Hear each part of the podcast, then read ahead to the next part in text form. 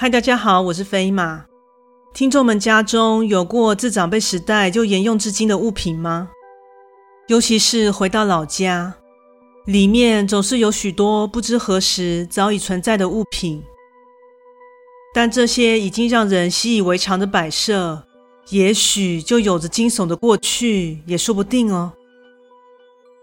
在这里插播一下，飞马最近接触到一项非常优质的产品。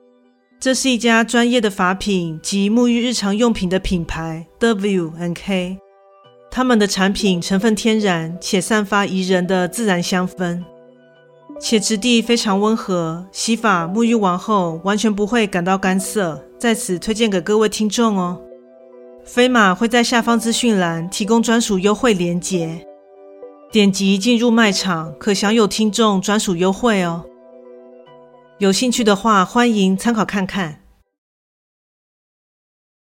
现在就让我们来听这一则故事：怪谈故事——旧地毯。我出生在一个大家族中，自幼便和众多家人们住在一起。因为这个原因，这广大的宅院留下了许多岁月的痕迹。当然，也累积了相当数量的物品。若问起家人这些岁月的痕迹的历史为何，长辈大概都可以说出个来龙去脉。但人的记忆毕竟是有限的，加上有些热铁烙肤般的过往，是让人怎么想都想不起来的。所以总是会有部分的物品，他们的背景就被远远的。抛诸于记忆的洪流之中，其中有件物品不知为何深深地吸引我的注意：一块铺设在过世的爷爷房间中的地毯。那是块大型地毯，虽然年久褪色，但颜色感觉是深红色一类的。上面因缺乏清洁的缘故，充满着脏污。也残留着斑驳的杂点。自从我有记忆以来，这地毯就已经出现在记忆里。它曾经出现在家中的各个角落，目前则被搁置在爷爷的房间中。不过说起这地毯，不知是存在感薄弱还是怎样，之前问遍了家人，这地毯究竟有着怎么样的过往时，家人们竟众说纷纭，没有人能给我准确的答复。稍长我一些的兄姐们只知道，从很久以前，这地毯就已经出现在我们的脚下。父母辈的则是说，应该是更前一代的祖先时期来到我们家中的。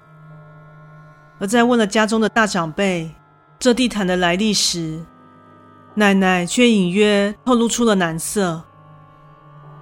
当时一旁的爷爷见状，搪塞我说没什么特别的，暗示我别再问下去了。不得不说，爷爷奶奶的反应让我心中升起了好奇和怀疑。且顺带一提，童年时期的一桩暧昧回忆，更加深了我的探究心理。大概在我七八岁那年，半夜因为内急。所以睡眼惺忪地走下床，前往厕所。途中会路经厨房，而当时地毯是铺设在厨房的地面上。就当我经过时，眼角余光却发现里面有个人影。当时以为是堂哥或是其他同龄的孩子，于是便转头过去确认。结果眼前映入了一个陌生的小男孩，正站在那块地毯上。说起那个身影，看似有些模糊不清，且对方的皮肤惨白，乍看下甚至还有些透明。但先不说这些，对方并非是家中成员的这件事，让当时的我感到相当不妙。我转过身。正想走到长辈的房间告知时，下一秒，眼前男孩的头竟然掉落至地毯上。我见状，当场吓得惨叫，并一个劲的跑向距离最近的长辈房间。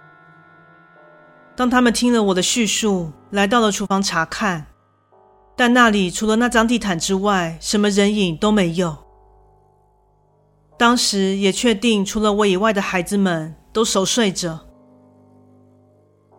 发生那件事后不久，地毯就被移至别处，然后爷爷过世，他便被移到爷爷的房间中了。高中毕业后，我便离开了老家，至外地生活。大学毕业后，又工作了几年，最近终于得了个闲，于假期间回到了老家。在家人们热烈的欢迎之后，我回到了之前居住的房间安置。此时，忽然想起了那块地毯，于是，在盥洗过后，我下楼前往客厅。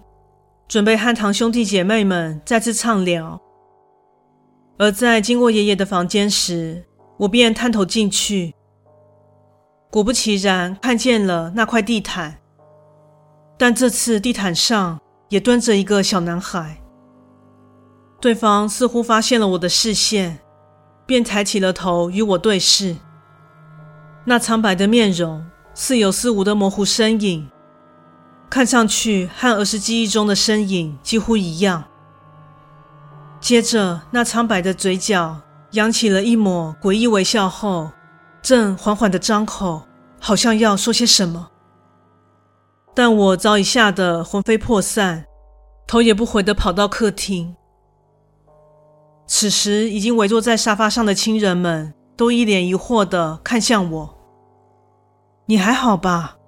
脸色怎么惨白成这样？顺着家人的关心，我便将刚才所见以及童年时期那诡异的片段一同告诉在场的众人。没想到才一发难，却也让真相呼之欲出。大堂哥年长我十岁，他说小的时候曾听闻爷爷有外遇，还在外面生了个孩子。之后过了不久，那孩子便在这里生活了一小段时间。他还曾经与对方一同玩耍，所以有点印象。但就在某天深夜，他因为下楼喝水，却偶然发现了爷爷正抱着那地毯，正要出门。而地毯那时是卷起来的，感觉正包裹着什么东西。正当想走向前去询问时，此时被奶奶发现，便立刻催促她上楼睡觉。所以这件事就这样不了了之了。当然，自第二天起，那孩子就不见了。向长辈问起时，得到了那孩子回去和他母亲一起生活的结论。我好奇的询问了一下那孩子的样子。而据大堂哥的描述，和我所见到的那身影极为相似。所以说，当时爷爷抱着的地毯里面藏着的，也许就是……故事说完喽，感谢你的收听，诚挚欢迎订阅我的频道。若身边也有朋友喜欢悬疑惊悚类故事的，也欢迎将本频道推荐给他们呢。本人除了有录制 Podcast 的之外，另外也有 YouTube 频道、Facebook 粉专以及 IG 专业，欢迎大家前往订阅及追踪哦。另外，若有希望飞马分享其他的话题，也欢迎在以上平台留言讨论哦。那我们下次再见。